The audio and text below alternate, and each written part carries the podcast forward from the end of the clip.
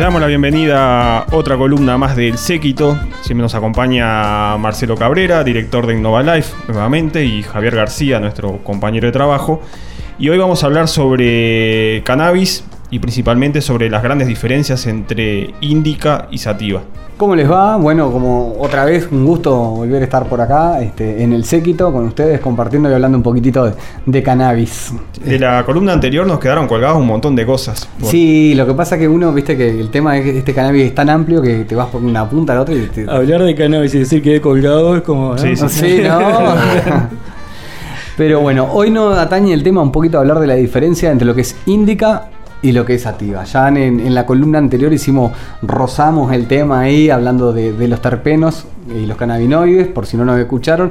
Este, los terpenos son agentes químicos que están en todas las plantas y algunos que son especializados le llamamos cannabinoides, que son los que están presentes en la planta de cannabis y los conocemos como THC, CBD, THCV, CBN. Hay un montón de cannabinoides este, que cada planta, según la variedad que sea, va a tener distintas concentraciones de ellas. Y en eso básicamente se basa la diferencia entre índica y sativa, en la combinación de terpenos y cannabinoides.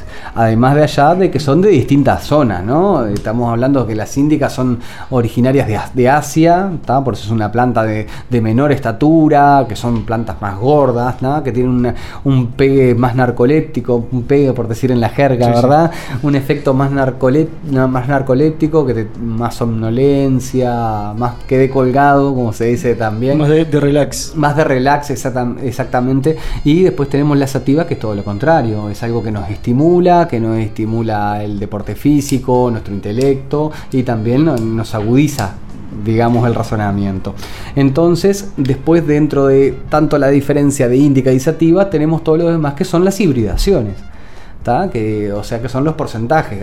Habremos escuchado seguramente los que cultivan sobre todo este, las diferencias que hay hibridaciones, que es un 80% índica y un 20% sativa y, viceversa y así sucesivamente. Bueno, en esa combinación de decir así de, de, de cannabinoides es donde vamos logrando distintos efectos, pero sí tenemos bien marcados los efectos de la sativa, que es para arriba, digamos, que es algo que nos va a dar alegría, energía, estimula nuestra creatividad, nos da por bailar, escuchar música. Sería y, de relaxo. Exactamente, pero también es un relax, ¿eh?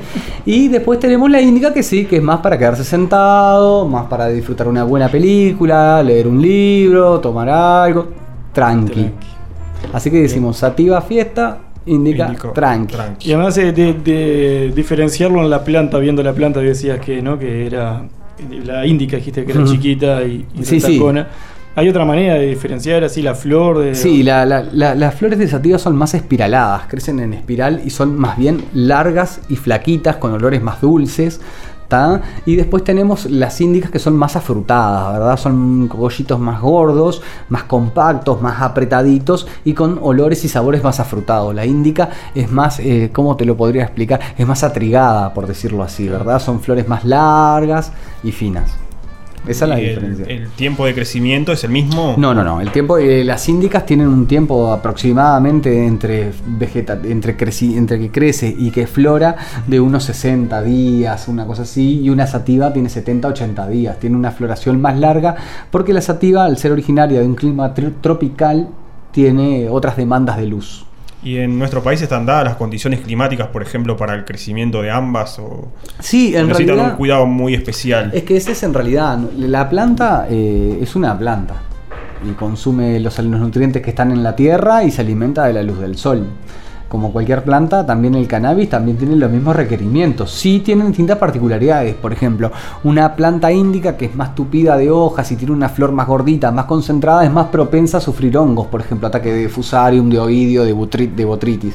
En cambio, una sativa tiene eh, esa cuestión, que al ser el cogollito más fino y más largo, tiene menos, eh, es menos propensa a, este, a, a, los hongos. Y además al tener una floración más larga también da un poquito más de, de producción de flor, ¿verdad? Y eso básicamente las diferencias. Después, dentro de cada una de las combinaciones se pueden imaginar que hay un universo. Sí, de, de, porque dentro de la sativa está la sativa, la, la Jack Diesel, la Purple Haze, y hay distintas variedades que dentro de la misma sativa, cada sativa, por esa combinación de terpenos y todo ese séquito, ta, de cannabinoides te van a hacer que una sativa no te pegue igual que la otra, por más que tengan el mismo contenido de THC. Salvando la distancia, podemos hacer una comparación con la cerveza artesanal. Salvando, sí, exactamente. Salvando la distancia se pueden hacer. Este, Que ahora vas a un bar y ya no sabes ni qué pedir. O... Claro que también te cuento que el lúpulo es primo del cannabis. Sí, es solo mirarlo y te das cuenta que son Eh, primos. exactamente, son primos sí. del cannabis. Entonces, están emparentados por allá, sí, están Sí, yo cuando voy a un bar a pedir una cerveza ya me delata mi edad porque pido una rubia porque no no tengo ni idea qué pedir. Y eso también el desafío que, y lo atractivo de, de también del, del tema del cannabis, ¿no? Que uno siempre está encontrando sabores y olores nuevos y, y variedades nuevas, porque todos los días se crean hibridaciones nuevas, que hasta incluso hay cultivadores aquí en Uruguay, por suerte, que, que hacen sus propias hibridaciones también y su propio cultivo a partir de sus propias variedades, que eso también está muy bueno. Esas hibridaciones son naturales, quejes que se le hacen a la, a la planta y se espera que, que florezca y tire la semilla. Hay distintas, hay distintas maneras, ¿no? Eh, cada cual tiene su secretito, digamos, para hibridar, ¿ta? pero básicamente sí, es, es una planta hembra que se, parte a partir de, de semillas regulares, ¿verdad? Este, se hace, y se hace un cruce con una planta hembra y una planta macho, ¿ta? o si no, después hay retrocruces que ya, te, ya intervienen otros agentes químicos, que es más complejo. Se, utiliza nitrato de plata y otras cuestiones que en realidad lo que se hace es un estrés químico a la planta para que pasen otras cosas y, y se autorreproduzca.